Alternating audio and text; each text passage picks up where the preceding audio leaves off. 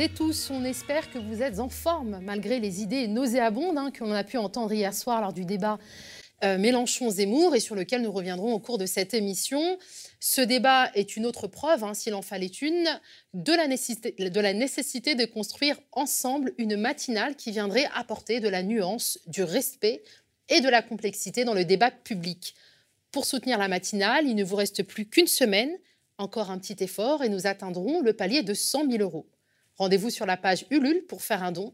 Le lien vers la cagnotte figure en description de la vidéo. Au sommaire hein, de cette troisième pré-matinale bien chargée, la titrologie, hein, Théophile passera en revue les unes de la presse française et commentera l'actualité aux côtés de deux sociaux du média qui interviendront par téléphone. On continue de parler des candidats à la présidentielle. Après Sandrine Rousseau, Xavier Bertrand, qui lui aussi crée la surprise. Pour mener sa campagne, l'homme a choisi de se tenir à l'écart de sa famille politique. On poursuit avec les présidentielles. Hier soir a eu lieu le débat hein, tant, tant, attendu qui a opposé le candidat Jean-Luc Mélenchon au non-candidat Éric Zemmour. Un débat également très contesté qui continue de diviser la gauche. Fallait-il accepter d'affronter l'extrême droite? Était-ce une faute politique d'y aller? Pour répondre à cette question lancinante, on reçoit l'historienne Ludivine Bantini, qui a coécrit Face à la menace fasciste, paru aux éditions textuelles, et le porte-parole jeunesse de la France insoumise, David Guiraud. Et on conclura cette émission avec un témoignage, celui de Fatia Alkabedar. Elle est la fille de Claude Jean-Pierre, un homme noir de 67 ans décédé des suites de ses blessures occasionnées par une violente intervention policière. La famille se bat depuis pour obtenir justice et vérité sur les circonstances de la mort de ce sexagénaire. Elle se confiera aux médias.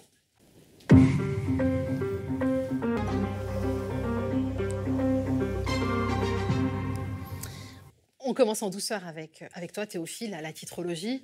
La titrologie, ça devient une tradition. Oui, oui, une belle tradition qu'on nous envie hein, par ailleurs dans les Le autres monde médias. entier nous l'envie. Alors, ceux qui imaginaient que le débat Mélenchon-Zemmour monopoliserait les- l'espace médiatique aujourd'hui, eh ben, ils se sont trompés. En tout cas, pour ce qui concerne les quotidiens. Et c'est normal, étant donné qu'ils ont dans leur grande majorité bouclé dans la nuit, c'est-à-dire avant la fin du débat, ils ne pouvaient pas en parler sans prendre le risque de voir leur contenu périmé avant même la sortie en kiosque. Bien entendu, leurs sites internet n'ont pas ce problème et mettent bien en avant le fameux débat. Alors, qu'est-ce qu'il y a à la une des journaux? Selon toute évidence, Angela Merkel est la reine de la semaine. Aujourd'hui encore, le départ de la chancelière allemande, qui représente très clairement la fin d'une ère, est à la une. À la une de l'humanité, qui titre sur les inconnus de l'après-Merkel.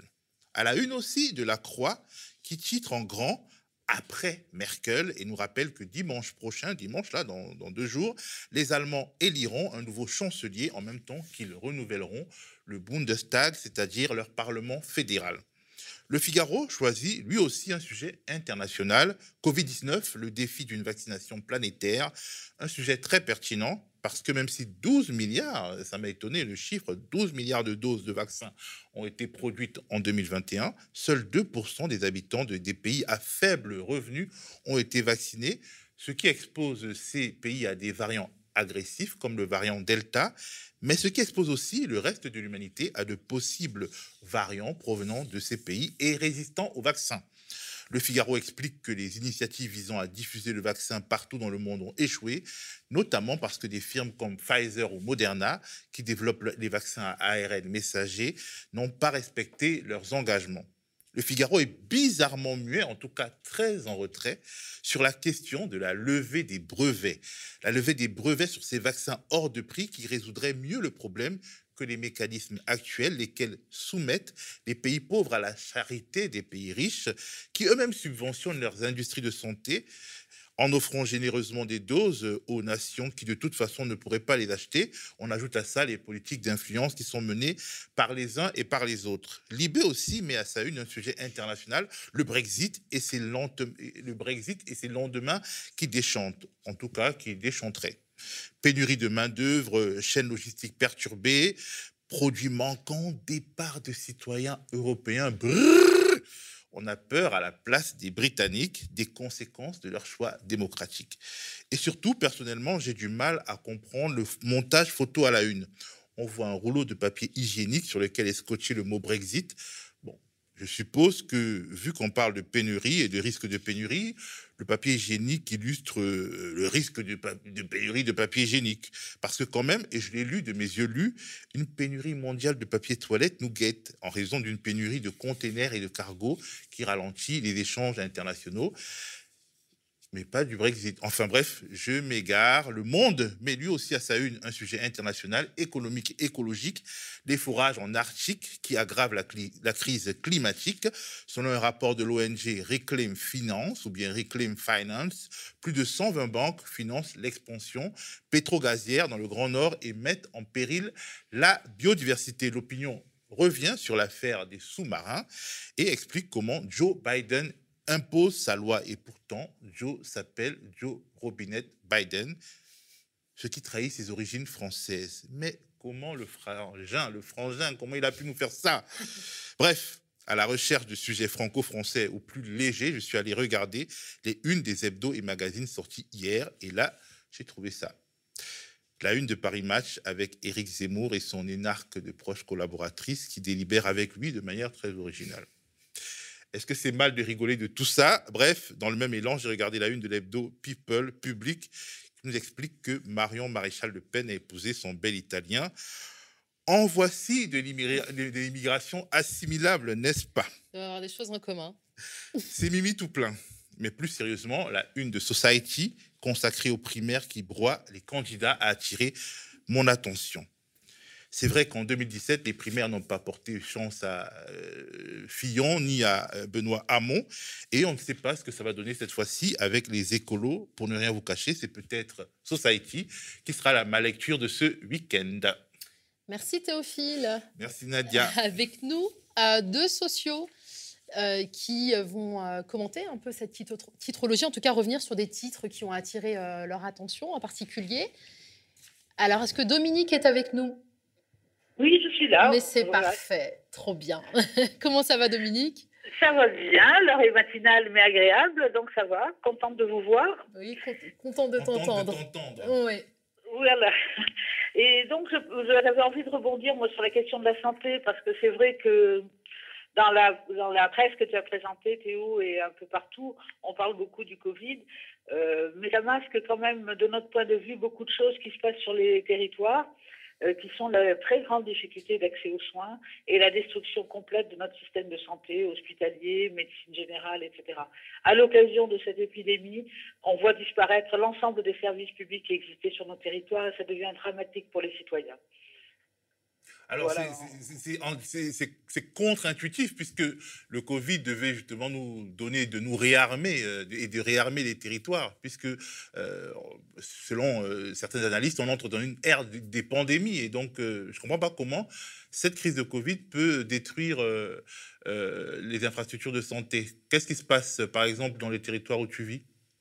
Bah, très concrètement, alors déjà historiquement, c'est vrai qu'on le voit d'ailleurs par les titres que, tu as cités, Théo, tout à l'heure, euh, bah, c'est ceux qui ramassent l'argent, en l'occurrence, notamment l'argent de la sécurité sociale et l'argent des États, ce sont les laboratoires. Ça n'a pas été les, hôpitaux. Euh, et ça, c'est un choix, c'est un choix politique. Euh, localement, on a bien vu que de façon systématique et méthodique, la poursuite de la destruction de la réponse euh, sanitaire sur nos territoires, elle a disparu. Et elle disparaît de plus en plus. On a des exemples énormes, nous, de gens qui cherchent des, des, médecins généralistes, tout simplement, pendant... Euh, là, j'ai vu une dame hier, ça fait dix ans qu'elle n'a pas vu un médecin généraliste. Euh, des gens avec des soins importants, ils sont obligés de faire trois heures de route pour aller dans la vallée du Rhône pour trouver un, un, spécialiste. Enfin, voilà. Dans quelle ça devient... Comment? Dans la vallée du? Du Rhône, hein, parce que nous, on est en Ardèche. Et euh, les gens doivent faire 2-3 heures de route maintenant pour accéder aux soins euh, dès, lors que voilà, il n'y a plus, plus de réponse sur place. Euh, l'hôpital est en déconfiture complète. Alors là-dessus s'ajoute l'opposition d'une partie des soignants à l'obligation vaccinale. Et du coup, ça, ça, ne fait qu'aggraver. On ne peut pas imaginer que ce gouvernement ne savait pas tout ça quand il a fait les différents choix qu'il a fait. On ne peut pas l'imaginer. Merci beaucoup, euh, Dominique. Ben, on espère que euh, tu reviendras souvent nous expliquer ce qui se passe, nous raconter des histoires particulières qui ne remontent pas forcément euh, au niveau national. Nadia, il faudrait peut-être qu'on prenne un autre intervenant, mais en tout cas, c'est le premier, la première fois qu'on lance cette, ces appels aux abonnés, et je pense que ça peut être une certaine richesse. Exactement, c'est ce qu'on avait dit d'emblée quand on a présenté hein, le projet de la matinale, c'est qu'on donnait la parole aux experts, à différents intervenants, mais également aux public, puisque cette matinale est la vôtre. On veut faire entendre vos voix et qui mieux que vous-même pour les faire euh, entendre. Donc, euh, on va continuer avec ces prises de parole euh, de manière assez, assez récurrente. D'ailleurs, vous pouvez réagir hein, dans le chat et nous envoyer vos petites questions. Et si le temps nous le permet, on y répondra volontiers. Est-ce qu'on peut avoir des nouvelles de l'autre socio? D'accord. C'est en cours, mais en tout cas, j'ai un peu rigolé euh, sur la question euh, des une people, mais quelque part, euh, c'est un sujet sérieux parce que historiquement, on ne voyait pas on voyait très peu de politique dans la presse people, la presse people people comme public, et euh, on voyait surtout pas les politiques d'extrême droite. Et, euh, quelque part, euh, ces photos volées ou plus ou moins volées, parce que dans le cas de Éric Zemmour, il y a des polémiques, on dit que c'est une paparazade, une mise en scène, mais ces photos les humanisent quelque part, et quelque part, ça participe aussi de leur plan média pour affirmer, je sais pas, leur, leur jeunesse, peut-être pour Éric Zemmour, leur, leur bonheur, pour finalement créer une forme d'identification, projection avec, avec les Français. Et je trouve que c'est bah, c'est spécial, c'est une évolution de la scène médiatique. En même temps, Nicolas Sarkozy avait un peu amorcé cette tendance. Hein. On se souvient un peu du président bling bling avec son épouse mannequin sur des bateaux, au Phuket, etc. non, mais c'est vrai, c'est vrai que finalement, si, les, politiques deviennent des stars, ils deviennent aussi moins redevables, ils deviennent, on commence à les juger sur autre chose mmh, que mmh, mmh. leur programme ou sur autre chose que leur, bah, leur euh, réalisation, et puis finalement, euh, on les juge un peu comme on jugerait euh, les, rois et les reines d'Angleterre, les princes de Monaco. Et, encore, c'est sympa. Moi, j'aurais dit, c'est comme si on jugeait un petit peu les candidats télé-réalité. Moi, j'ai plus pensé à ça, tu vois. ah oui, oui. C'est sûr que, en tout cas, c'est particulier. Donc, si on peut passer à un autre intervenant, on va le faire. Sinon, en fait, on va continuer, je pense, Nadia. Bon, on va, on va, effectivement, on va continuer hein, cette on va beaucoup parler de la présidentielle hein, durant cette émission. Hein. Cette présidentielle s'annonce pleine de surprises. Hein. Des candidats non candidats écument les plateaux télé pour promouvoir leur programme politique, quand d'autres s'érigent, je cite, en seul rempart au Rassemblement national après avoir longtemps chassé sur ses terres. Je parle de Xavier Bertrand, actuel président de la région Hauts-de-France, qui est candidat à la présidentielle, officiellement déclaré depuis le mois de juin dernier il souhaite faire cavalier seul, loin des républicains, et a même refusé de participer à la primaire de la droite. L'ex-ministre de Nicolas Sarkozy se revendique gaullisme social, mais que contient son programme? Qui est réellement Xavier Bertrand? Le journaliste Yann Hamel s'est penché sur la question. Il y a d'ailleurs consacré un livre. Xavier Bertrand, L'Obstiné. C'est le titre de son ouvrage paru aux éditions de l'Archipel. Irving Magie s'est entretenu avec Yann Hamel pour en parler. On écoute. C'est un, quelqu'un qui se présente comme gaulliste social. Alors, gaulliste social, pourquoi? Parce que son, son, premier leader chez les gaullistes, ça a été euh, Seguin, donc euh, Philippe Seguin. Et il l'était parce que Philippe Seguin était anti-européen. Donc, il, a, il s'est dit, depuis toujours, il se dit seguiniste, et donc droite sociale. Ça, c'est son discours. Bon, le problème, c'est qu'il euh, est devenu suppéiste, chiracien mhm. suppéiste, mais ensuite, il est devenu, quand Villepin est devenu Premier ministre, il est devenu villepiniste. Et quand euh, Sarkozy apparaissait en fin 2006 comme celui qui avait gagné, Villepin finalement ne serait pas candidat, il est devenu sarkozyste. Voilà. Il a donné cinq, une, une grande interview quand il a annoncé sa candidature à l'élection présidentielle dans Le Point. il parle pas du social. Il ne parle pas de l'écologie. Il n'y a pas un mot sur l'écologie et l'environnement. C'est quand même assez extraordinaire pour un candidat. Euh, qu'est-ce qu'il veut montrer? Au contraire, que si c'était lui, euh, il y aurait, on ne laisserait plus rentrer les immigrés. Euh, c'est ça, je dirais qu'on mettrait, on mettrait les, tous les délinquants en prison, y compris les, les, jeunes depuis 15 ans. Hmm. Je ne vois pas en quoi c'est un programme social. Le, programme politique, il n'est pas original. C'est le programme de, la droite, à mon avis, classique, qu'on retrouve, qu'on pratiquement tous les candidats, qui n'est pas totalement différent de, ce que euh, propose Macron. Mais encore une fois, bon, on, crée des emplois, on fait comment euh, C'est bien bon. Vous pouvez promettre énormément de choses. Euh, lui, d'ailleurs, moins que les autres. Je veux dire, au niveau augmentation de salaire, il n'en promet pas. Et après, je veux dire qu'on on va, on va construire des prisons, 20 000, prisons, 20 000 places dans les prisons. Euh, qui c'est qui va payer les 20 000 places dans les prisons? Euh, Lui, il dit la police, la justice n'est pas efficace. Qu'est-ce qu'il va faire concrètement? Ben, Il a déjà proposé que les amendes soient payées directement. Oui. Et même, même expulser les, expulser les, les, étrangers en situation, euh, notamment les étrangers qui ont commis des délits. Bon. La Suisse l'a fait, c'est-à-dire qu'il y a eu un par référendum, la population a dit oui, un étranger qui a commis un délit, il faut le virer. Bon. C'est très bien, c'est le peuple qui a décidé, il faut le faire. Mais c'est beaucoup plus compliqué que ça, parce que vous avez des accords avec les, pays. Et, les pays, vous savez très bien comment ça se passer. Si vous allez virer euh, 10 000 ou 20 000 Algériens, l'Algérie ne va pas forcément se montrer euh, très conciliante. On a été obligé de l'adapter, c'est pas aussi simple que ça, tirer des, un million d'étrangers votre. Il a même proposé, si vous, vous agressez un policier, immédiatement on vous met en prison. Bon, ok, mais euh, il faut un juge d'instruction, il faut voir si c'est vrai. Le policier peut fort bien vous accuser sans que ce soit exact vous êtes peut-être défendu vis-à-vis d'un policier qui a commencé à vous taper dessus. Dire on l'attrape tout de suite et on le met en prison, non, c'est illégal. Moi, ce qui m'a ce qui m'a frappé chez, euh, Xavier Bertrand, c'est qu'il s'est toujours il s'est présenté depuis 2015 comme l'ennemi des l'ennemi des du Rassemblement national. Il a même dit qu'il était le seul à lutter contre le Rassemblement national.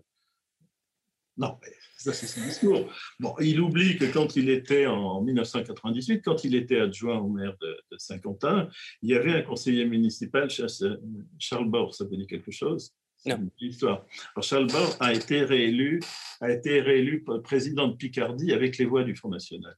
Hum. Et Charles Bord était conseiller municipal également de Saint-Quentin. Bon. Et après cette réélection, il y a eu 200 manifestants qui sont rentrés dans la euh, mairie de Saint-Quentin pour dénoncer, euh, pour dénoncer la présence de Charles Bord qui a été élu avec les Fronts National. Et euh, Xavier Bertrand, je suis désolé, n'a jamais protesté contre la présence parmi ses collègues de Charles Bord qui avait été élu avec les voix du Front National. Qui c'est qui a signé un contrat avec Patrick Buisson pour ses sondages à l'UMP C'est Xavier Bertrand, qui était secrétaire général de l'UMP quand on voit ce qu'il propose euh, en tant que président, pour ça, moi je dis il est, il est encore plus à droite que Marine Le Pen. Peut-être pas de Zemmour, mais Marine Le Pen. Entre les deux, Thierry Bertrand est dans la communication. Bon, il y a un rapport de la Cour des comptes qui est paru au mois de février, qui est assez extraordinaire parce que Xavier Bertrand, arrivant au, Conseil régional, il a dit Moi, au départ, c'est l'emploi. C'était très bien. Et donc, euh, je crée Proche Emploi il a créé donc Prof Emploi, annonçant qu'il allait euh, créer 60 000 emplois euh, par, par, an. Bon, vous avez le rapport de la Cour des comptes, il est incapable de dire combien il a créé d'emplois au bout de cinq ans. Que, fait un conseil régional? Un conseil régional, essentiellement, s'occupe des lycées et s'occupe des, trains. Bon, il avait promis que les trains seraient à l'heure, euh, qu'il y aurait plus de gens debout, etc. Ce qui n'a pas été le cas. Et c'est pour ça que je citais dans sa ville de Saint-Quentin, ils n'ont même pas le TGV. Hmm. Xavier Bertrand a été ministre du Travail sous Sarkozy, il n'a il a jamais fait venir une seule entreprise. Hmm. Le discours, c'est dire je vais faire. Après, qu'est-ce qui se passe? Il ne se passe rien. Donc on vient d'écouter le journaliste Yann Hamel, hein, auteur de l'ouvrage Xavier Bertrand l'Obstiné, euh, qui est paru aux éditions de l'Archipel. Euh. Donc euh, ce qui est assez étonnant, enfin ce qui est assez drôle, enfin drôle, je, ris jaune bien évidemment, c'est qu'il dit que Xavier Bertrand est encore plus à droite que Marie Le Pen. Alors que dire d'Éric Zemmour? Je pense qu'on a, on a été très nombreux et nombreux à suivre ce débat hein, qui opposait donc le candidat non-candidat Éric Zemmour au candidat, lui pour le coup euh, Jean-Luc euh, Mélenchon. Nous, ce qu'on vous propose hein, pour ceux qui ont loupé ce grand moment de télé, eh ben, c'est de, de, ressentir un peu l'ambiance en images. Je pense que le, débat, c'est la démocratie. C'est même euh, la façon d'expurger les violences la fameuse catharsis. Donc moi, je suis pour le débat. je pense que c'est comme ça qu'on confronte les idées, qu'on fasse entrechoquer même les idées. La démocratie, c'est ça, même des idées choquantes euh, qui doivent s'affronter, qui doivent euh, euh, se confronter. Et puis. pourquoi j'ai accepté ce débat avec Jean-Luc Mélenchon? C'est une mmh. autre question parce que moi j'ai débattu avec beaucoup de gens et j'ai proposé même beaucoup de débats. Beaucoup refusent. Par exemple, récemment, une de vos chaînes concurrentes a proposé à M. Barnier de débattre avec moi, qui a refusé, ou à mmh. M. Bertrand, ou à Mme Le Pen, tous refusent. Euh, Jean-Luc Mélenchon, lui, accepte. J'ai souhaité ce débat parce qu'on est à sept mois d'une élection présidentielle. Je suis candidat. Et les occasions de convaincre euh, doivent être toutes saisies, en particulier lorsque le pays, progressivement, est contaminé par euh, les idées, les perspectives absolument incroyables que développe un homme qui est devenu dorénavant le mentor, le penseur de toute la droite et de la droite extrême. Pour moi, la délinquance que nous vivons n'est pas une délinquance, c'est un djihad. C'est une guerre qui nous est menée, une guerre de civilisation, une guerre de pillage, une guerre de vol, une guerre de viol et une guerre de, de, de meurtre. Vous n'avez pas honte Non, j'ai pas honte du tout. Monsieur Zemmour, nous serons nombreux à ne pas vous laisser faire. Vous ne chasserez pas les musulmans. Vous ne les obligerez pas à choisir entre l'islam et la France, pas plus que la génération précédente des hommes comme moi n'a admis, qu'on demande aux juifs de choisir entre leur religion et la France, ni aux chrétiens de choisir entre leur religion. La religion est une affaire privée. Ce que nous avons en commun, c'est la cité. Moi, j'étais condamné parce que je défendais une certaine idée de la France et que et qu'on ne supporte Mais quelle idée Ça suffit maintenant. Mais oui, je suis désolé, monsieur Mélenchon. Je suis en retard derrière vous. Écoutez, le Zemmouristan, ça existe. D'accord C'est pas mal. Ça existe. Oui, oui, ça existe. Un pays où les femmes sont rabaissées, un pays où il y a la peine de mort qui vous plaît, un pays où les homosexuels sont punis, et un pays où on ah, adhère pas à la Convention internationale. Là, vous décrivez les, banlieues islamisées, monsieur Mélenchon. L'Arabie Saoudite. Oui, ça eh s'appelle ben, aussi les banlieues islamisées. Non, mais c'est leur programme, c'est ce que vous C'est très bien, monsieur Mélenchon. Ah ouais. Ah, ça, c'est très bien, parce que ce eh que ben, vous venez de... Vous ce, que vous ce que vous venez de décrire, c'est exactement les banlieues islamisées, où les femmes se font insulter et ah. cracher dessus quand elles sont habillées en jupe et qu'elles ne peuvent pas rentrer. Où étiez-vous quand les femmes ne pouvaient pas rentrer dans les cafés à Sevran? Non, mais ça Où étiez-vous, Monsieur Mélenchon mais, dans tous les cafés de banlieue, c'est comme ça. Mais, bien sûr, enfin, mais voyons. Ben, si on continue comme cela, la France en 2050 sera un Liban en grand. C'est-à-dire tout simplement un pays où il y aura à peu près euh, des communautés qui, euh, comme l'a dit euh, l'ancien ministre de l'Intérieur, euh, M. Collomb, étaient côte à côte et seront face à face. Commençons par dire que le défi est absolument immense. Si on ne fait rien, alors c'est vrai qu'il y a des gens qui pensent que 2022, on saute, on verra en 2000. Alors ils sont là, quelques-uns sont même candidats juste pour prendre une option sur le coup suivant. Ça, c'est les politiciens. La vérité est la suivante. Vous me parlez de 2050. Mmh. Bien par rapport au défi numéro un que nous avons. C'est comme ça, dans l'ordre des choses qui peuvent nous mettre en péril commun.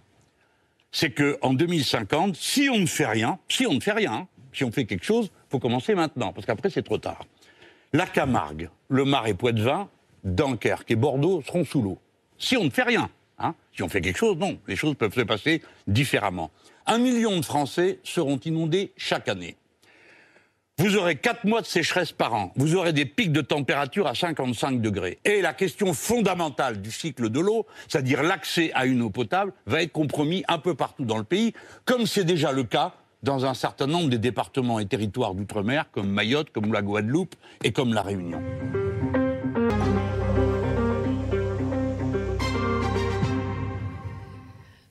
Eh ben, on espère que les internautes qui nous suivent vont très bien et que vous arrivez à digérer un petit peu votre petit déjeuner. Euh, merci Ludivine Bantini et David Inguiro d'avoir accepté notre invitation de discuter du débat entre Jean-Luc Mélenchon et Éric Zemmour. Je le disais, hein, c'est un débat qui divise la gauche et au sein même de la France insoumise. David Guiraud, selon vous, fallait-il euh, aller euh, accepter cette invitation de débattre? Euh, Il semblerait que oui, puisque pour vous, il était question de mettre fin à 10 ans d'impunité médiatique. Ouais, on l'a choisi ce débat. Moi, je préfère être honnête. déjà, il y a deux choses. que le débat divise les gens, par exemple, que des gens ne puissent pas supporter le discours de Zemmour parce que c'est trop violent, parce que je juge pas ça. Voilà cette question-là, elle se pose de toute façon depuis longtemps. Pour moi, je vais à CNews. Donc euh, voilà, c'est une question, euh, on, se la pose. Euh, qu'il y ait des citoyens, qu'il y ait y compris des intellectuels qui, remettent ça en question. Pourquoi pas Moi, je suis prêt à en discuter. J'ai un peu plus de mal, je le dis honnêtement, avec les membres d'organisations politiques qui nous disent qu'il ne faut pas débattre avec Zemmour, mais par contre manifester avec lui à la manif des policiers, il n'y a pas de problème. Bon, ça voilà, je, le dis parce que faut quand même mettre euh, quelques points sur les i. Maintenant, oui, on l'a choisi ce débat. Parce qu'on part du, constat que euh, la France s'est travaillée en profondeur. Zemmour, c'est pas juste une bulle médiatique, c'est plus ça. Ça l'a été un moment, c'est vrai, c'est une construction médiatique, on sait faire son parcours, euh, mais ses idées, il les diffuse depuis 15 ans dans la société. C'est pas le seul. Il y a le Rassemblement national, il y a une droite qui s'est aussi zémorisée. Et ça a touché l'esprit des gens. Et donc, euh, on considère que euh, sur ce genre de grande audience, on peut faire vivre d'autres choses. Et puis le débat, euh, je pense, un des avantages de ce débat d'hier, et ça a été passé tout à l'heure, c'est que moi, je pense que Zemmour n'a pas réussi à faire passer l'idée auprès des gens qu'il n'y avait que l'islam. Il y a eu la question de l'écologie, il y a eu la question du social. Pour le coup, il faut le reconnaître, les journalistes de BFM ont bien tenu les séquences. Il y en avait deux qui étaient prévues. Ça a été respecté. Et de ce point de vue-là, j'espère que ça a fait prendre conscience aux gens que euh, l'islam, c'est pas le seul sujet du débat, que, que les présidentielles peuvent pas se jouer que sur ça.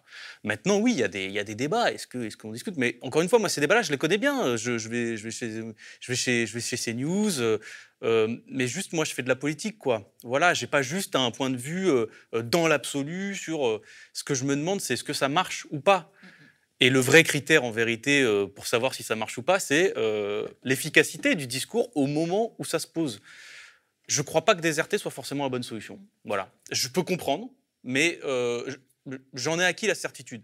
J'ai acquis une autre certitude, c'est quand on va sur ces trucs-là, faut pas être mauvais. Voilà. Mais alors, quelques jours déjà avant ce débat, euh, Jean-Luc Mélenchon lui-même était hostile à l'idée de, débattre avec, euh, avec Éric Zemmour. Qu'est-ce qui lui a fait changer d'avis? Mais moi aussi, moi aussi j'étais hostile.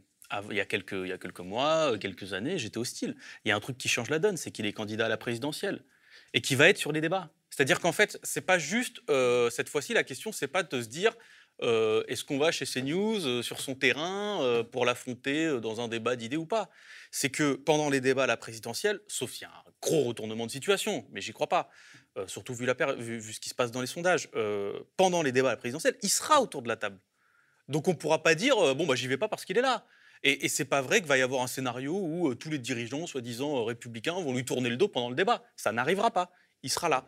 Donc à partir de ce moment-là, euh, à quel moment nous on choisit de mettre ce conflit-là, sur quel terrain? Et oui, c'est vrai, c'est un choix, c'est un choix tactique. Euh, je, comprends qu'il puisse être discuté, hein, mais c'est un choix tactique. Et, moi, j'estime que le débat d'hier nous donne euh, plutôt raison. Voilà. Après, à voir. Bah, je pense qu'on va avoir cet échange-là, mais, mais c'est sur cette question, c'est sur ce terrain-là qu'il faut poser. Est-ce que ça a marché ou pas? Est-ce que l'objectif est rempli ou pas? Le reste, pour moi, c'est très théorique comme discussion. Peut-être avant de donner la parole peut-être à Ludivine hein, pour penser, euh, pour vous poser la question de savoir ce que vous avez pensé euh, de, ce débat, est-ce qu'il fallait le faire ou pas, on va entendre d'autres voix euh, à gauche qui sont beaucoup plus nuancées que vous, David Guéraud. Vous savez, en langage un peu de communication, on appelle ça gratter le buzz. C'est-à-dire qu'en fait, il voit une bulle médiatique avec Zemmour, il se dit peut-être que ça va m'aspirer un peu dans ma campagne, je pense que c'est une faute politique. Non, je ne regarderai pas euh, un débat euh, qui fait finalement la part belle à l'extrême droite. Moi, je, regrette euh, ce choix. Je trouve que on n'a rien à gagner à, débattre avec l'extrême droite quand la personne n'est pas candidate. Il faut qu'on lâche rien à cela. Ne rien leur lâcher. Moi, je ne débattrai pas avec eux. Je n'ai rien à faire avec eux. Je n'ai rien à parler avec eux. Pour moi, aujourd'hui, euh, euh, Monsieur Zemmour est un pur produit euh, médiatique. Il n'est même pas le candidat. Ça ne va euh, absolument pas concerner les Françaises et les Français. Et je pense que c'est donner du crédit oui, un aux non. thèses d'Éric Zemmour qui sont franchement détestables. Ah, à vous pensez que Zemmour comme est moi. Oui, je pense, bien sûr. Ça fait Il est très raciste. longtemps. Oui, écoutez, ça fait très longtemps qu'on l'entend euh, tenir des propos euh, absolument euh, indécents qui, qui ne font que euh, cliver encore plus, euh, faire des différences entre les Français selon leurs origines. Donc là, on voit que les Antilles, hein, eux, estiment que débattre avec Zemmour revenait à le légitimer. Qu'est-ce que vous en pensez, vous, Ludivine? Bonjour à toutes et à tous et merci Nadia. Euh, je, suis absolument d'accord avec ce que disait David tout à l'heure sur le fait qu'il y a une pleine légitimité à discuter de cette pertinence. Voilà, et, et que c'est euh, voilà, il y a, y a- y a une, un vrai, une vraie discussion à mener. Euh, ça, c'est une chose. Ensuite, là où je ne suis pas d'accord, c'est euh, l'idée que grâce à ce débat, on va mettre euh, fin à 10 ans d'impunité médiatique. C'est exactement le contraire, c'est-à-dire qu'on revalide pleinement euh, l'existence médiatique de Zemmour, ô combien. Quand David, tu dis, bah, voilà, il ne faut pas déserter. Non, bien sûr qu'il ne faut pas déserter le combat contre les fascistes, les racistes, l'extrême droitisation généralisée. Mais il y, a, il y a divers moyens de mener ce combat. Et donc là, toute la question évidemment qui nous occupe, c'est de savoir, euh, comme tu l'as souligné, si c'était efficace ou pas. Et c'est là, en effet, qu'il y a une divergence, me semble-t-il. Moi, encore une fois, je, respecte euh, celles et ceux qui ont dit il faut y aller, il faut que Mélenchon y aille, ça va être très important de pouvoir euh, lui rétorquer fermement, fermement face à, cette, à ce déversoir juste monstrueux. C'est quand même voilà, une série d'atrocités qu'il a- qu'il n'a pas hésité à, répandre. Et de ce point de vue, il y a plusieurs choses que je voudrais dire. Le cadre lui-même, pour ma part, sur la, la de la démocratie, la démocratie vraie, une démocratie euh, véritable telle qu'on la veut, euh, moi j'avoue que ce, cadre euh, entre deux leaders, évidemment, euh, pas une demi-seconde, je ne renvoie dos à dos, mais voilà, c'est où on va, euh, je vois sur les réseaux sociaux, euh, euh, il a mis KO, etc. On va compter les punchlines et tout. Enfin, moi, c'est- une conception, je trouve, de la démocratie qui est, terrible parce que parce qu'elle repersonnalise le débat politique là où il nous faut beaucoup beaucoup plus de démocratie. Bon, ça c'est la première chose. Et d'ailleurs, Zemmour ne manque pas de s'agripper immédiatement à l'idée que voilà, le débat il est démocratique et, peut- et qu'on peut on peut la démocratie ça autorise à toutes les idées choquantes. Donc même avec quelqu'un qui a été condamné pour incitation à la haine raciale, religieuse et qui est accusé euh, de violences sexuelles euh, par des femmes. Euh, la deuxième chose, c'est que le, dispositif médiatique lui-même du débat est très problématique parce qu'en effet, il y a deux parties. Il y a une première partie, quand même très longue, sur la, supposée insécurité, avec une journaliste qui nous dit que évidemment c'est une préoccupation des Français. Donc, ce qu'on appelle un performatif, au sens où on, dit quelque chose pour faire croire que cette chose-là est réelle et existe, et donc on la fait exister. Donc voilà, la- l'insécurité, euh, c'est réel. La France, il y a une question sur cette première partie, la France est-elle en danger? Et à un moment, la journaliste dit, euh, la France est en danger, donc euh, elle, elle, ne s'embarrasse même plus euh, de, l'interrogation. Donc c'est vrai que face à ça, dans un premier temps, je trouve que euh, Jean-Luc Mélenchon est, offensif. Il explique d'emblée qu'il vient pour expliquer qu'il faut euh, répondre à ce danger qu'est Zemmour. Il dit, voilà, vous êtes un danger, vous êtes un raciste, euh, vous êtes euh, voilà, quelqu'un qui va répandre la haine, notamment des musulmans et de manière générale des, immigrés. Et puis après, le débat s'installe. Et je trouve que et Zemmour, de ce point de vue, il est habile. Il essaye d'emmener Mélenchon euh, dans sa valse, en fait. Il, lui dit euh, plusieurs fois Ah, mais nous sommes d'accord, euh, mon cher Mélenchon, nous aimons la France l'un et l'autre, c'est notre point commun, etc. Et au fond, bah, c'est le dispositif là qui, le veut, c'est-à-dire que Jean-Luc Mélenchon, il est là aussi pour être posé, pour pas apparaître agressif et tout. Mais finalement, il y a, je dirais pas une complicité évidemment qui s'instaure, mais il y a une difficulté à à, rétorquer, mais, mais, mais vraiment euh, avec virulence face à tout ce déversoir. Quand, quand il nous parle de Sevran alors que c'est un mensonge éhonté, quand il nous dit qu'en fait, même s'il n'a il a pas employé le mot, là, Éric Zemmour, dans, euh, dans le débat, la, remigration, c'est vraiment le, la fascisation euh, généralisée, c'est la question de la déportation, c'est la question de la purification ethnique. Et donc là, Jean-Luc Mélenchon, comme il n'a pas vraiment la possibilité, le temps de répondre, il fait, oh, mais non, mais vous n'avez pas honte et tout, mais je pense que c'est pas suffisant parce que c'est tellement grave. Et par rapport au débat précédent, sur Marine Le Pen, au fond, elle est moins à droite, moins à l'extrême droite que Zemmour.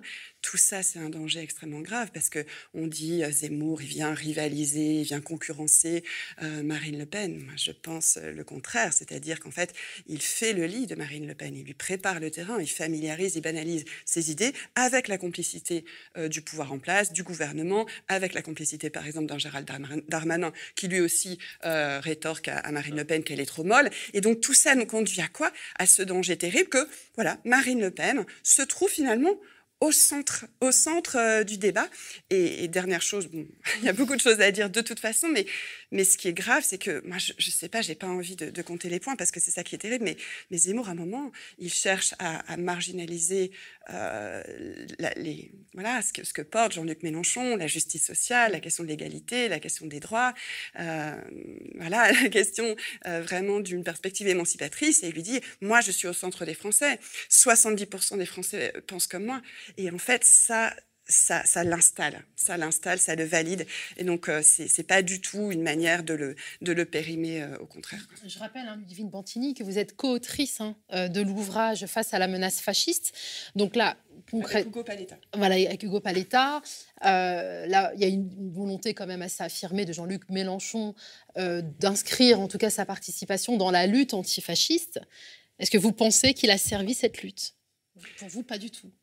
C'est bien son objectif. je suis, je suis persuadée, euh, je ne mets pas du tout en, doute la, sincérité de Jean-Luc Mélenchon et avec euh, voilà toute la, la, sympathie aussi que j'ai pour les, militantes et militants de la France insoumise et, toutes celles et tous ceux qui se reconnaissent dans, ce, dans cette perspective, qui est en effet une perspective émancipatrice. On peut discuter du fond politique, mais c'est indéniable. Et quand j'entends j'ai envie de dire des, insultes, mais quand j'entends quelqu'un comme Stéphane Le Foll renvoyer Zemmour et Mélenchon dos à dos en disant voilà, c'était un débat entre les extrêmes, c'est juste monstrueux. Donc, bien sûr que Jean-Luc Mélenchon s'inscrit euh, comme la France insoumise euh, dans un courant antifasciste, c'est clair. Mais cette fascisation à l'œuvre, en réalité, le débat, ce débat, avec ce cadre, avec toutes les limites du cadre, en fait, euh, elle, est, elle continue à être instaurée. Il est même peut-être nourri. Qu'est-ce que vous en pensez, David Guiraud? Bah, C'est-à-dire que là où j'ai une, euh, une gêne, c'est que euh, je, vois le discours, mais je ne vois pas ce qu'il faut faire d'autre. C'est ça, c'est toujours. C'est-à-dire que moi, c'est pareil, par exemple, le bouquin de, de Noiriel. Euh, sur la comparaison entre Zemmour et Drummond, qui est un super bouquin hein, d'historien que j'aime beaucoup. Je vois jamais le l'aboutissement opérationnel quand tu fais de la politique de dire qu'est-ce qu'il faut faire alors dans ce cas-là? C'est toujours le même problème.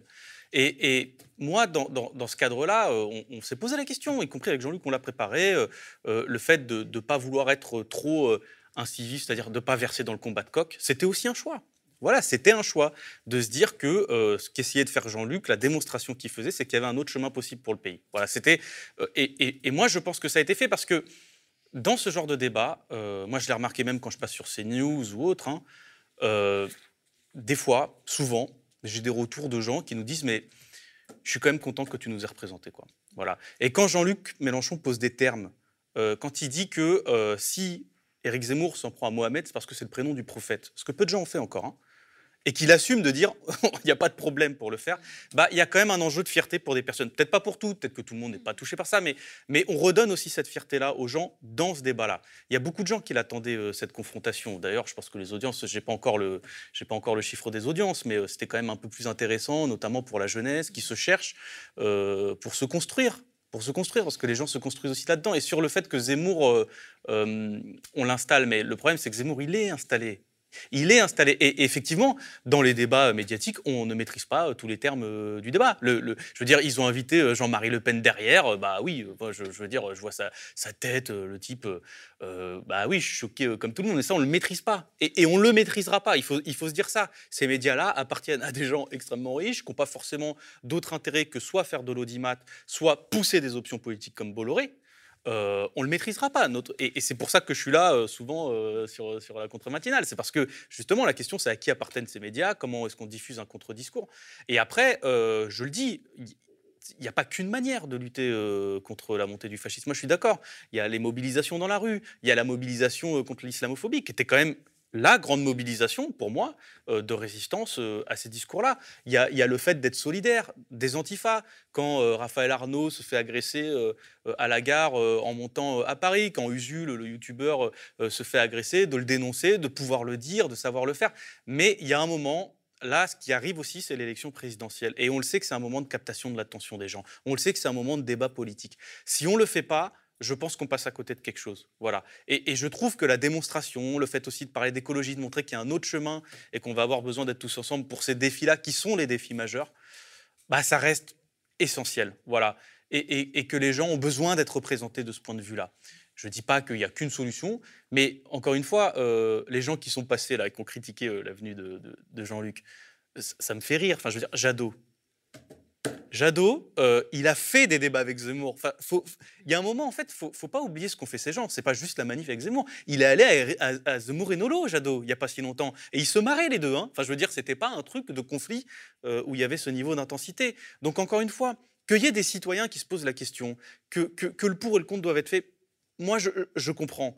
Mais de la part de responsables politiques, quand même, c'est on le sent le jeu, quoi. Voilà. Et, encore une fois, cette manière de ramener les deux extrêmes, ils l'ont fait pour euh, Sandrine Rousseau aussi. C'est quoi ces histoires? Depuis quand le fait de lutter contre le racisme fait qu'on doit être collé dos à dos avec des types qui nous expliquent qu'on vit une espèce de djihad? Parce que quoi? Parce qu'il y a des musulmans en France. Bah voilà, non, moi je je, suis pas d'accord avec ça. Et, encore une fois, euh, qu'il y ait des questionnements, pourquoi pas? Mais euh, de la part d'autres organisations politiques qui ont largement participé à ça, je pense à Roussel,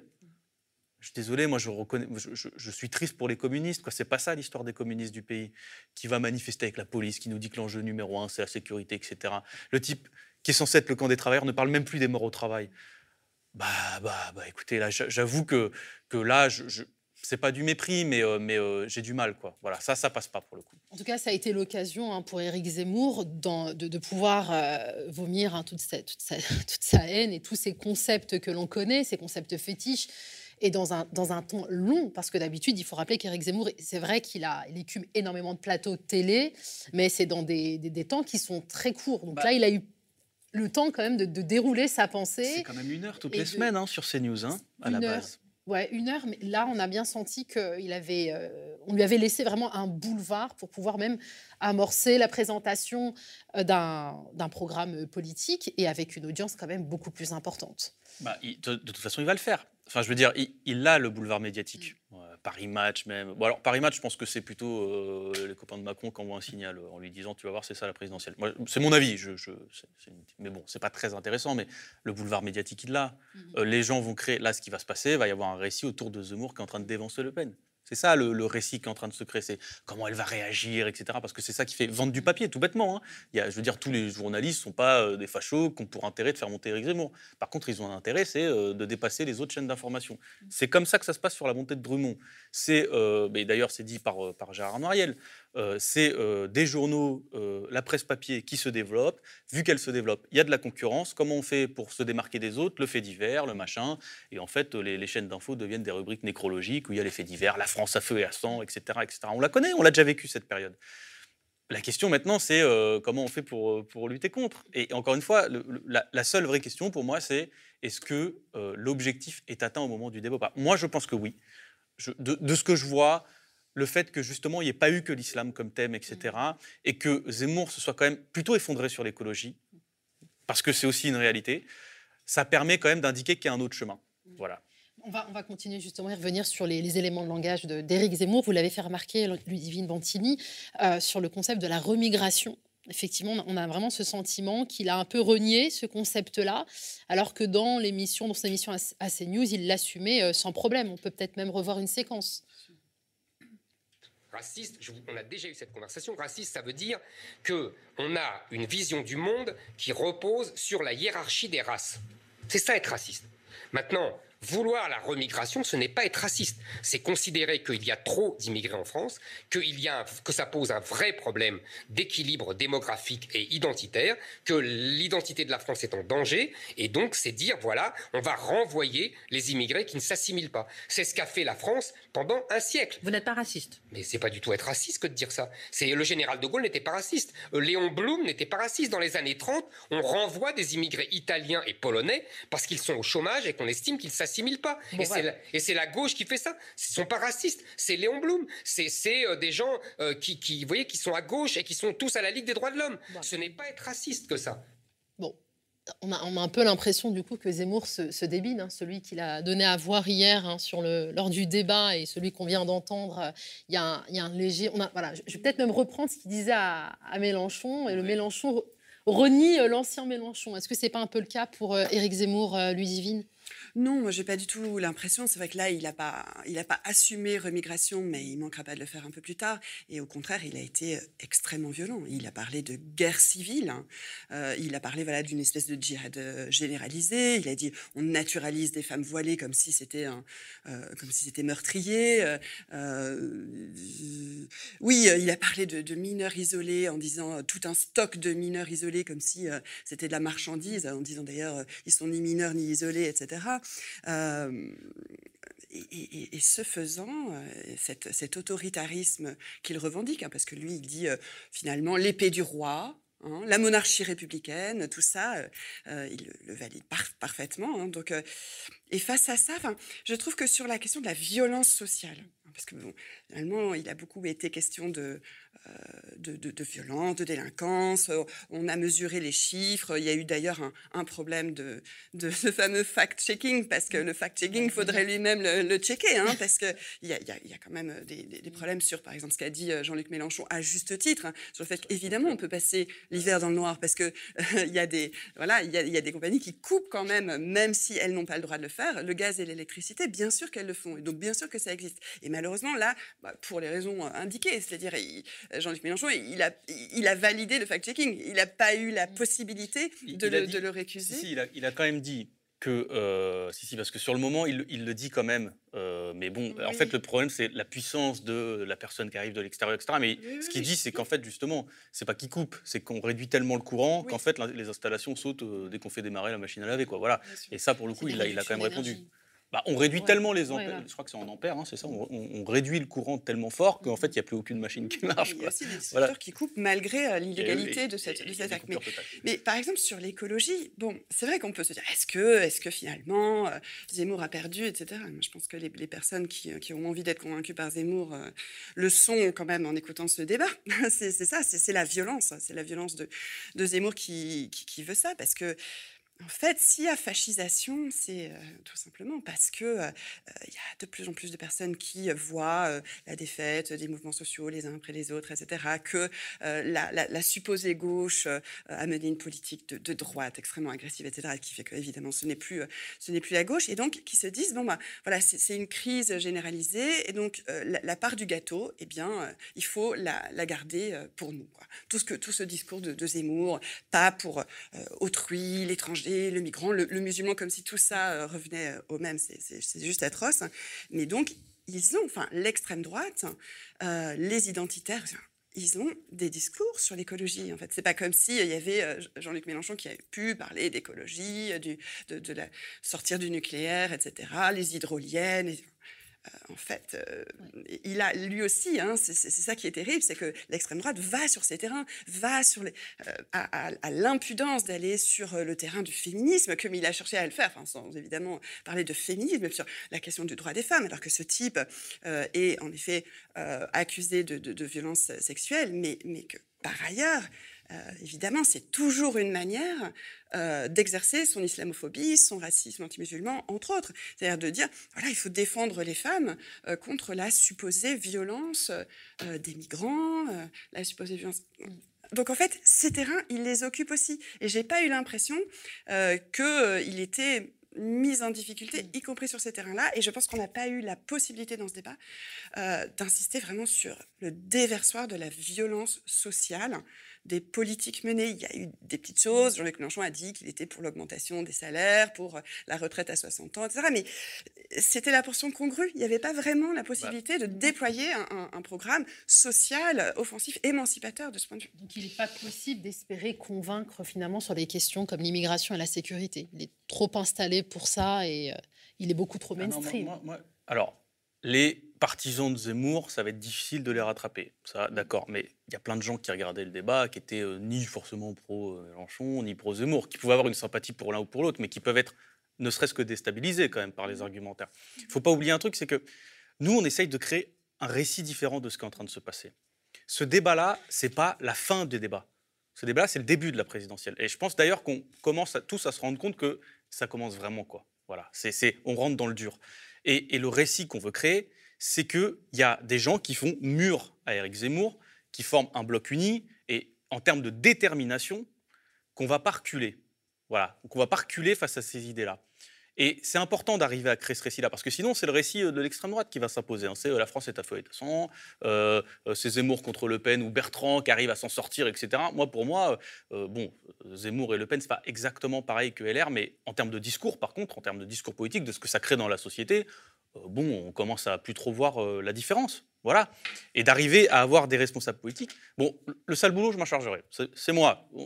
Jean-Luc n'a pas voulu être dans ce combat de coq-là je m'en charge, c'est moi. les dossiers, les saloperies et tout, il n'y a pas de problème, je, veux bien le faire. Mais justement, il y en aura d'autres des séquences. Et, dans ces séquences-là, le fait de dire que les musulmans sont dans leur pays, en France, que les musulmans français, ils sont chez eux, qu'ils n'ont jamais manqué au pays, jamais.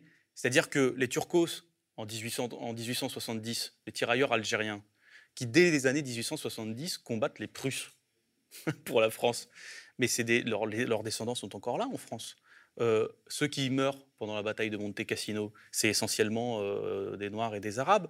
Euh, le débarquement en Provence, la moitié des troupes, c'est le Maghreb. Ceux qui sont soit par le sang versé, soit parce qu'ils ont le droit du sol et qu'on est pour le droit du sol et qu'on assume ça parce que c'est la France le droit du sol, eh ben, on a besoin d'une force politique qui ne recule pas face à ça et qui assume le débat parce que de toute façon, il va y être. Je veux dire, moi, je, c'est comme avec le FN, c'est la même question.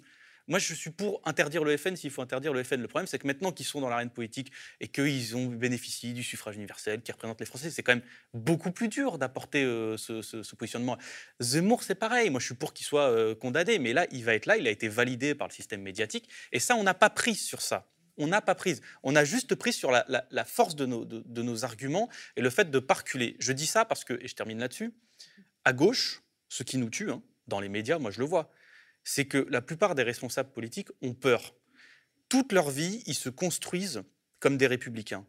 Et aujourd'hui, c'est l'extrême droite qui dit en partie ce qui est être républicain ou pas. T'es anti-flic, t'es pas républicain. Enfin, t'es es pour changer euh, la police, t'es anti-flic, donc t'es pas républicain. Euh, tu défends les musulmans, t'es un islamo-gauchiste, donc t'es pas républicain. Et la plupart des responsables politiques, je le dis honnêtement, ils vont la trouille au ventre sur les plateaux, pas parce que c'est des, euh, des, gens méchants ou des salauds ou des gens de droite, mais ils y vont la trouille au ventre. Et ils y vont à reculons sur les débats. Moi, je le sens, il y a une peur physique presque de se faire euh, traités d'anti-républicains alors que toute leur vie, ils se considèrent comme républicains, ce que je peux comprendre. On a besoin de, gens aussi, comme Jean-Luc Mélenchon, qui sont capables de dire, écoutez, euh, ça ne marchera pas comme ça. Voilà, vous n'y arriverez pas, ça. Ce jeu-là, ça ne marche pas avec nous. Et la détermination reste quand même dans les luttes sociales et politiques un élément mais essentiel pour convaincre les gens, la détermination. Et ce qu'on veut donner à voir, c'est justement cette détermination-là à défendre euh, nos, compatriotes musulmans, à défendre les femmes, à défendre euh, des thèmes euh, différents, ce que j'ai pas vu chez les autres responsables politiques. Voilà. Au-delà de ce débat, moi j'ai envie de vous poser une question comment enrayer la fascisation de la société? Ludivine Oui, oui. mais pour répondre à cette question, je voulais juste dire que, enfin, il y a un accord absolu sur l'idée de ne pas reculer. Et même, ce n'est pas une question d'être sur la défensive, c'est justement de passer à l'offensive contre, contre cette fascisation. Euh, vraiment, le, désaccord, il porte sur euh, la modalité. C'est-à-dire, est-ce qu'on on est en face à face? Et du coup, est-ce qu'on laisse dire à Zemmour qu'il est pour la révolution? Je veux dire, euh, voilà, ce mot-là, il est, littéralement énervé, c'est-à-dire on lui a enlevé les nerfs, et donc maintenant, bah, il peut se, réclamer d'une perspective révolutionnaire. Alors bien sûr, euh, Jean-Luc Mélenchon lui dit, ah mais quoi, vous êtes pour la révolution nationale. Mais l'allusion est trop rapide pour que les gens qui écoutent le débat la comprennent, c'est-à-dire c'est Pétain. Mais, et, puis Zemmour va bien se garder euh, de, l'affirmer. Donc voilà, il est pour la révolution, et donc tout le monde est pour la révolution. Dans ce débat, enfin, révolution populaire ou révolution nationale, c'est terrible. Alors la question, euh, votre question, euh, Nadia, elle est quand même extrêmement vaste. Euh, moi, je, la, position qu'on défend avec Hugo Paletta dans ce livre Face à la menace fasciste, c'est que le combat antifasciste, il peut pas être un combat sectoriel. Ça ne peut pas être un débat cloisonné euh, du reste de nos luttes, euh, qu'elles soient des luttes anticapitalistes. Mais ça, je tiens à le souligner. Enfin, c'est l'un des, grands enjeux du livre.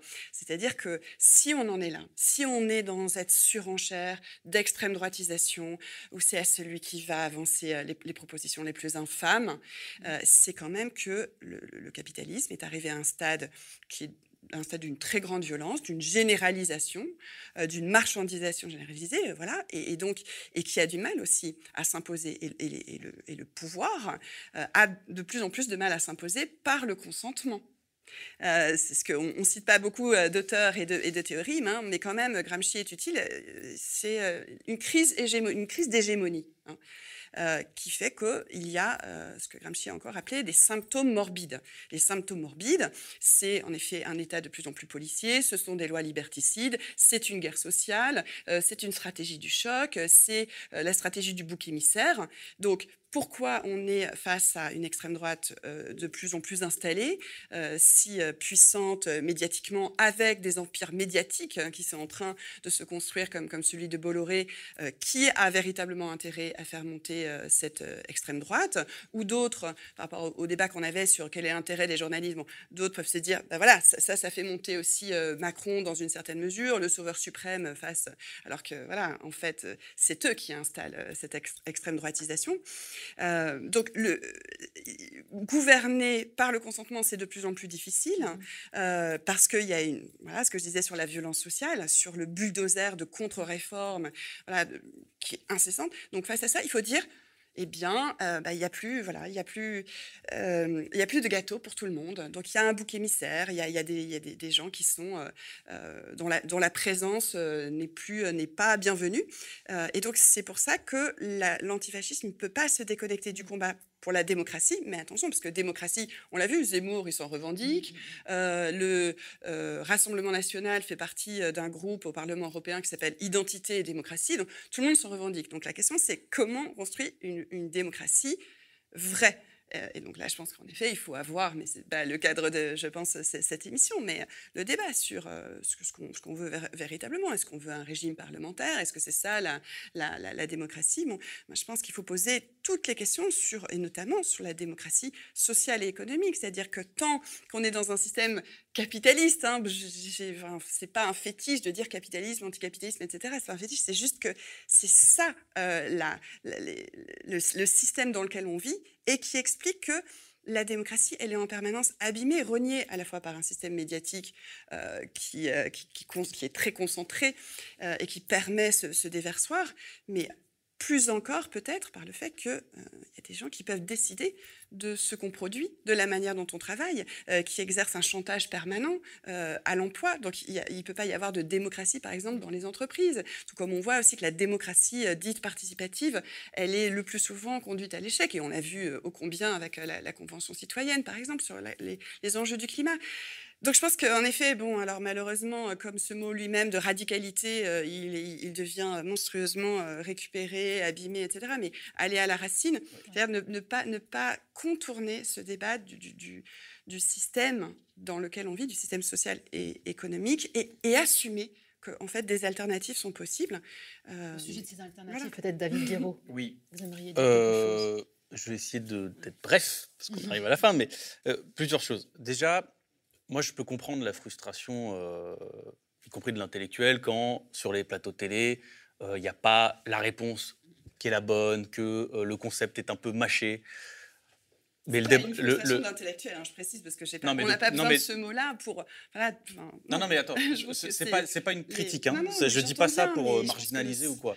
Je sais que c'est aussi euh, du point de vue de la pratique, mais euh, moi, pour faire beaucoup de plateaux, la vérité, c'est que euh, c'est très frustrant, mais il euh, y a des moments, on doit laisser passer des trucs pour faire avancer d'autres pions. Bon, c'est de la stratégie aussi, et, on ne peut pas remplir tous les objectifs qu'on veut sur un, sur un débat. Mais à part ça, moi, je suis absolument d'accord sur le fait que si on veut lutter contre le fascisme, le premier exercice, c'est quand même la conscience, la prise de conscience, la conscientisation. Trump, c'est pas quelqu'un d'origine fasciste, c'est un libéral. Bolsonaro, c'est pas quelqu'un d'origine fasciste, c'est un libéral. Macron, c'est pas quelqu'un d'origine fasciste, mais quand on voit les discours politiques de lui et de ses ministres, notamment sur l'islam ou autre, ben, c'est aussi un libéral. Et pourtant, c'est vrai que c'est ce libéralisme-là, ce capitalisme-là, qui nous plonge, mais vraiment, mais qui on, se jette à pied dedans sur ça. Tous les personnages que j'ai cités, un Trump, Bolsonaro, Orban en Hongrie, c'est pas des gens qui euh, se sont construits euh, par euh, ce qu'on connaît dans les partis reliés au fascisme ordinaire. C'est pas pas exactement ça. C'est qu'il se passe quelque chose dans le capitalisme aujourd'hui qui nous conduit vers cet abîme-là. Et c'est vrai que la, prise de conscience, elle est de ce point de vue-là. Comment on fait? Eh ben, on essaye de créer. soit on va sur le terrain de l'adversaire, ce que je fais moi, ce que peut faire Jean-Luc Mélenchon, soit on crée nos propres terrains. Enfin, je veux dire, ici, euh, un des, un des, une, des choses qui fait que, y compris, je, je, viens vous voir et je, je pense qu'il faut vous donner de la force, c'est que euh, à partir du moment où le média est contrôlé par euh, autre chose que des milliardaires, c'est-à-dire par des gens, bah, c'est aussi ces gens-là qui choisissent les sujets. Aujourd'hui, les journalistes, que ce soit à BFM, à CNews, euh, à LCI, il euh, faut savoir que ce n'est pas vraiment eux qui choisissent leur sujet. Ils sont dictés par des impératifs de rentabilité, ce qui est une contrainte énorme, hein, plus que l'idéologie des journalistes. Hein. Et puis, euh, ils sont dictés aussi parfois par des rédacs qui se censurent, qui s'auto-censurent, ce qui est encore plus pernicieux, etc. Donc c'est pour ça qu'il faut vous donner de la force. J'ajoute que sur la réponse antifasciste, il y a quelque chose qui me semble essentiel dans la période, c'est la solidarité la solidarité. C'est pour ça que j'ai du mal avec les discours de, Rousseau, Jadot. C'est que je ne les vois pas quand il faut être solidaire. Euh, quand à Bayonne, il y a l'attaque d'une mosquée, on descend en manif. On va faire la manif contre l'islamophobie et on arrête de se dire oh là là, il y a telle personne euh, qui me plaît pas. Je comprends que puisse des fois y avoir des lignes rouges, mais il faut le faire on descend en manifestation. Quand il y a des camarades antifascistes qui se font agresser, on arrête de subir le discours là euh, des médias de dire oh, les antifascistes, les casseurs. alors je veux dire, et en plus il y a des débats chez eux euh, interminables sur ça. Euh, c'est pas ça l'objet du débat. C'est que par exemple moi quand j'étais à la fac à Tolbiac et que les fachos y débarquaient pour péter la gueule aux gens, c'est pas la police qui me protégeait. Je le dis honnêtement, c'est pas la police qui me protégeait. C'était justement euh, les antifascistes, et même des gens qui ne se disaient pas forcément antifascistes, mais qui ne toléraient pas la présence de fachos pour péter la gueule aux gens. Quoi. Voilà. Et cette solidarité-là, euh, je le dis, ça va être essentiel de la développer encore plus. Quant à euh, Boif, se prend le hashtag euh, Boif remigration. Tous, tous, tous. Il n'y a pas de tous. L'enjeu n'est pas de savoir si tu l'aimes ou tu l'aimes pas. Tous, on défend parce que si on ne défend pas à ce moment-là des personnes qui sont ciblées à cause de ça, le prochain, c'est nous. Et, ce que comprennent pas, ça c'est un gros problème à gauche, les sociodémocrates, c'est que ce sera les prochains. C'est-à-dire que ça sert à rien de courir après l'étiquette du bon républicain, euh, euh, même si moi je défends une autre vision de la République, hein, je suis républicain, mais ça sert à rien de, courir après la validation de l'extrême droite euh, ou même du macronisme. Ça sert à rien parce que cette dynamique-là, elle s'arrête pas en chemin. Elle ne s'arrête pas à euh, l'extrême gauche woke et, woke et indigéniste. Les prochains, c'est eux. Et même les gens du centre, etc., qui peuvent être des gens avec qui on a beaucoup de désaccords ou autres, ils seront aussi sur la liste. Cette dynamique, elle s'arrête jamais en chemin. C'est pour ça que la solidarité, et même sur des cercles parfois qu'on n'a pas l'habitude de voir, va être, à mon avis, une des questions de savoir à un moment comment on réagit en bloc, sans, euh, en mettant de côté un peu euh, les questions de doctrine, euh, de théorie, euh, de pratique politique par rapport à comment on fait la révolution ou pas. Euh, moi, je, pense que ça va être un des enjeux et je trouve que ça évolue un peu de ce point de vue-là. Ce qui s'est passé vis-à-vis de l'attaque de Bayonne, ce qui s'est passé vis-à-vis de ta, ce qui se passe vis-à-vis de certains militants, je pense à la jeune garde ou autre, c'est en train d'évoluer et je, pense que c'est plutôt un bon signal pour nous, mais c'est aussi le signal que on sent que ça se rapproche, quoi. Voilà, et que le danger il est réel. Donc, euh, donc de ce point de vue-là, euh, solidarité et faisons vivre Créer nos espaces. D'autres espaces. Comme euh, la matinale. Hein. On vous rappelle hein, que la cagnotte est encore en ligne. Hein. Vous pouvez contribuer à cette cagnotte solidaire et populaire jusqu'à la fin du mois. On attend on atteint bientôt le palier des 100 000 euros et plus votre soutien sera grand et plus cette matinale sera ambitieuse. On pourrait parler encore très longuement. C'est un échange passionnant. Euh, voilà, il n'y a pas que de la théorie, il y a aussi de la pratique qui se sont entremêlées. Donc, je pense qu'on a une approche assez globale de cette question, notamment, enfin, en tout cas, la dernière sur la façon dont on peut lutter contre la fascisation de la société. Hein.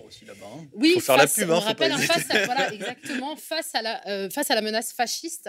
Donc, euh, Ludivine Bantini, vous êtes la co-auteur. Vous pouvez rappeler votre Hugo Paletta, voilà, Hugo qui lutte et travaille depuis longtemps sur la, question du fascisme. Donc, paru aux éditions textuelles. Mal. Voilà, je sais que David, tu es attendu par ailleurs, donc euh, je ne veux pas te, t'attendre, te, te retenir plus longtemps.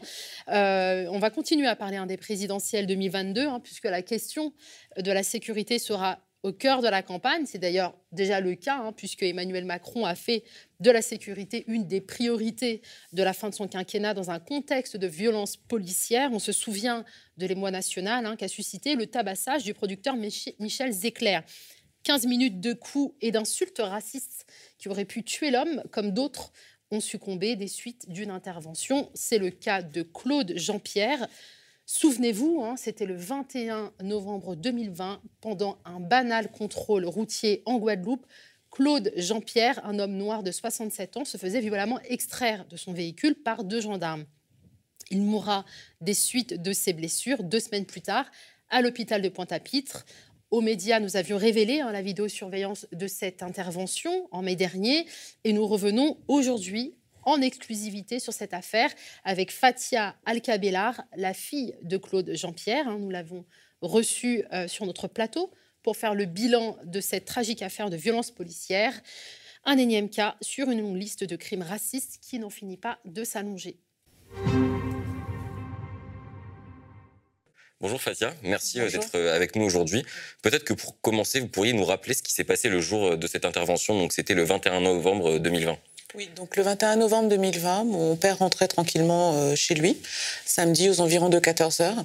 Il a été euh, contrôlé, un banal contrôle routier par deux euh, agents de la gendarmerie. À la suite de ce contrôle, on n'a pas su tout de suite ce qui s'était passé. Il a simplement été transféré par les secours au CHU de Pointe-à-Pitre. Arrivé au CHU de Pointe-à-Pitre, on a été alerté par les services médicaux qui nous ont informé de deux fractures des cervicales, dont une comprimant la moelle épinière. Donc, il faut savoir qu'à ce moment-là, il y avait déjà un état de tétraplégie qui est déclaré par les médecins. Donc, ça nous a fortement alertés, euh, également fortement inquiétés, puisque je me suis rendue au chevet de mon père euh, tout de suite.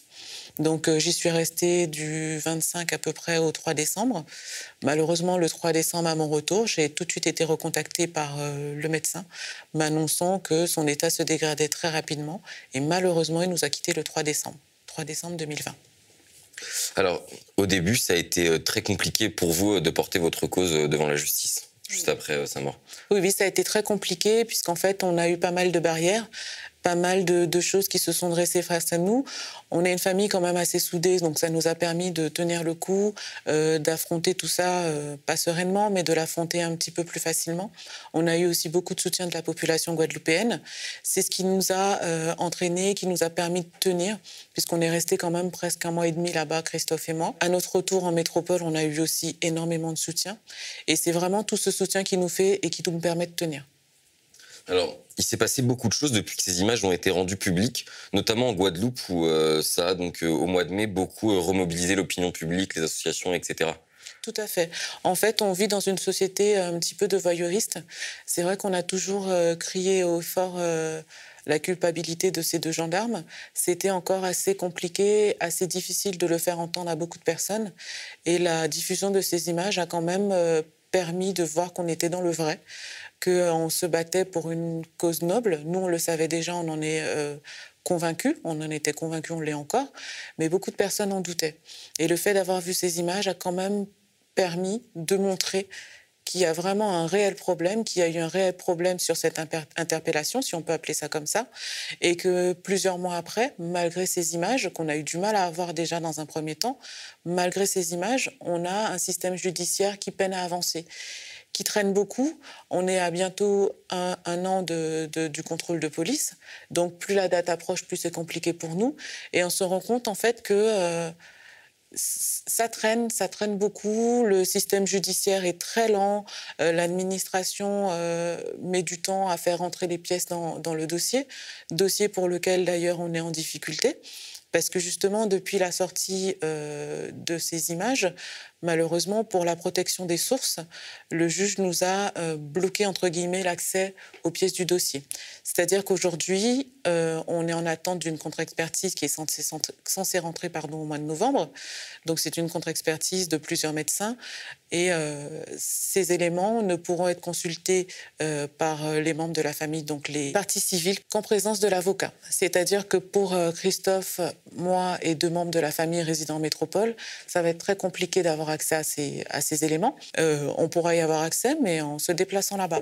Donc, c'est-à-dire qu'on va devoir débourser euh, des sous pour pouvoir nous rendre là-bas et pouvoir consulter le dossier. Donc, c'est du temps qu'on passera dans le cabinet euh, de notre avocat, du temps en moins qu'elle pourrait prendre pour faire avancer le dossier, et c'est aussi du temps pour nous qu'on consacre on, a décidé de, mettre notre vie entre parenthèses depuis le mois de décembre, mais euh, se rendre en Guadeloupe au mois de novembre pour de telles, choses, c'est très prenant. Alors, vous le disiez, hein, le système judiciaire euh, est très lent dans ce genre d'affaires.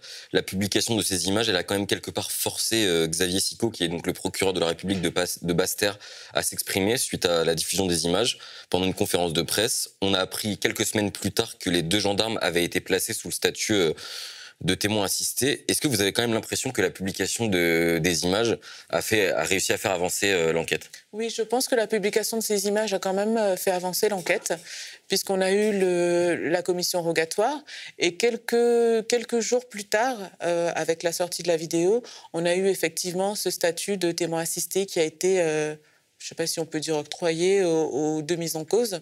Donc le statut de témoin assisté, c'est un statut hybride.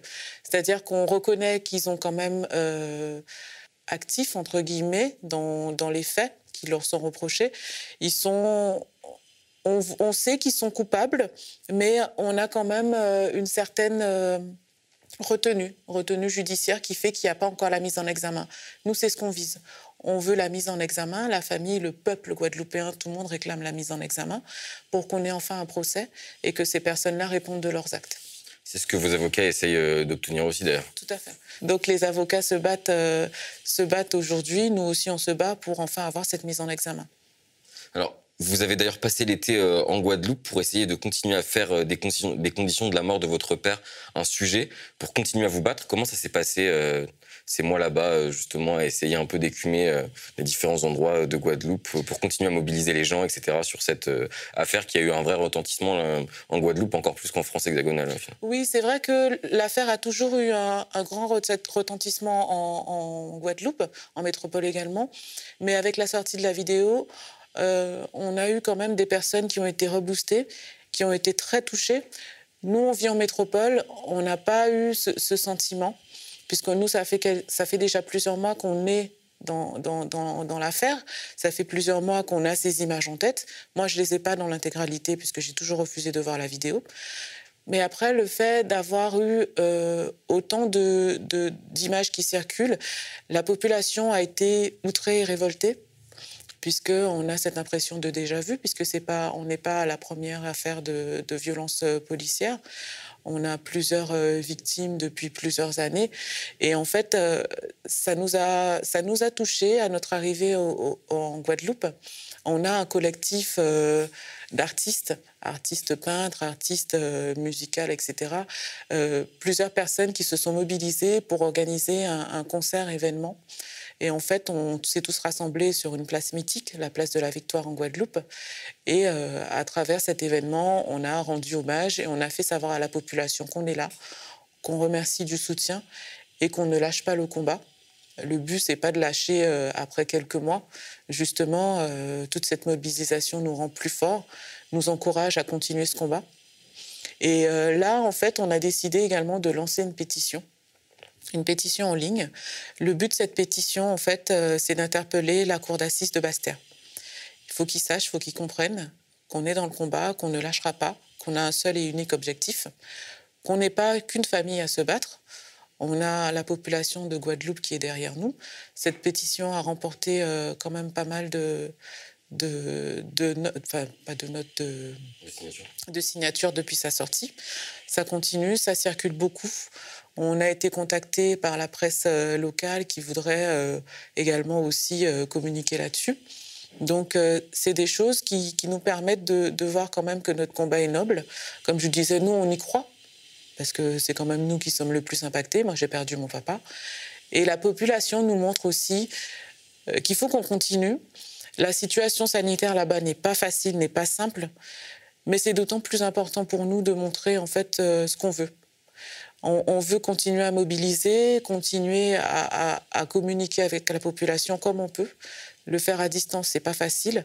Et cette pétition, en fait, euh, nous permet de, garder, euh, de garder cette, euh, chose en tête pour la population. Alors, ces derniers mois, donc, euh, vous avez, été en Guadeloupe, mais aussi avant en France hexagonale, notamment aux côtés d'Assa Traoré, on vous a aperçu, et au sein du réseau d'entraide vérité et justice, donc avec d'autres euh, familles de victimes de violences policières, où vous avez continué à vous mobiliser. Est-ce que c'est dur de lutter alors même que vous devez faire le deuil de la mort de votre, de votre père? Alors, le deuil n'est pas fait. Le deuil ne sera pas facile à faire, puisque c'est vrai qu'on a toujours des choses qui nous rappellent, euh, qui nous rappellent cette perte. c'est plus simple, on va dire, moins douloureux de le faire avec des personnes qui savent de quoi on parle, qui savent par quoi on passe, parce qu'il y a des jours avec et des jours sans, il y a des jours compliqués. Il y a des choses qui nous rappellent forcément euh, les personnes qu'on a perdues. Mais en fait, le réseau justice, euh, le réseau entraide justice et vérité, c'est un réseau, en fait, c'est plus qu'un réseau, c'est devenu une famille où on a des soutiens, où on, on, sait en fait vers qui se retourner, vers qui se tourner pour tel ou tel cas. On a des personnes comme euh, Ramata Dieng, comme Assa Traoré, des personnes qu'on ne connaissait pas avant, qui, euh, d'une générosité euh, incroyable, qui nous aident, qui nous tendent la main. Et c'est ce qu'on tient à faire aussi avec Christophe, c'est redonner ce qu'on nous transmet aujourd'hui pouvoir aider. C'est pour ça qu'on est au sein de ce réseau, que c'est pas facile d'être actif sur ce réseau, mais dès qu'on peut aider, dès qu'on peut tendre la main et refaire, euh, redistribuer ce qu'on nous donne, ne serait-ce qu'en Guadeloupe aussi, également, c'est important, puisqu'on vient de là et qu'on a besoin de faire savoir aux, personnes que ce qu'on prend en métropole, euh, ce qu'on prend en France ici, euh, n'est pas que pour nous, mais on le redistribue et on essaiera de le faire aussi longtemps que possible. Je, précise juste que Christophe, c'est votre compagnon pour ceux qui ne sont pas au courant. Est-ce qu'aujourd'hui, on a du nouveau sur l'enquête? Depuis donc les dernières informations qu'on a eues, à savoir que les gendarmes avaient été placés sous le statut de témoin assisté Non, on n'a pas de nouveau sur l'affaire. Depuis euh, ce statut de témoin assisté, il n'y a pas de, choses qui sont rentrées dans le dossier. On attend simplement la, contre-expertise qui, doit arriver normalement au mois de novembre. Alors euh, justement, comment ça va se passer maintenant? Est-ce que vous avez toujours l'intention de vous battre? J'ai l'impression que oui, quand même. Ou bien vous allez aussi essayer de prendre un peu de temps pour vous et euh, donc laisser la justice faire, faire son travail, justement? Laisser la justice faire son travail, c'est un peu un piège parce que c'est leur laisser euh, le temps. Ils jouent la montre, ils ont toujours essayé. Au fur et à mesure, euh, les taux se resserrent. Et en fait, le fait de voir qu'il y a toute une famille et toute une population, une population derrière, euh, ça leur redonne un coup de fouet à chaque fois.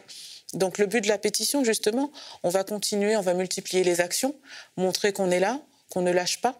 C'est pas le but, euh, c'est pas les valeurs que m'ont inculqué mon papa non plus quand on commence quelque chose, on, va au bout. Donc euh, ça se construit, notre combat se construit, euh, il se fortifie, et justement, euh, on ne compte pas lâcher. Merci Fatia Alcabella d'être venue sur le plateau du Média TV. Donc je rappelle, vous êtes la fille de Claude Jean-Pierre, qui est décédé l'année dernière des suites d'un contrôle de gendarmerie. Merci de m'avoir reçu.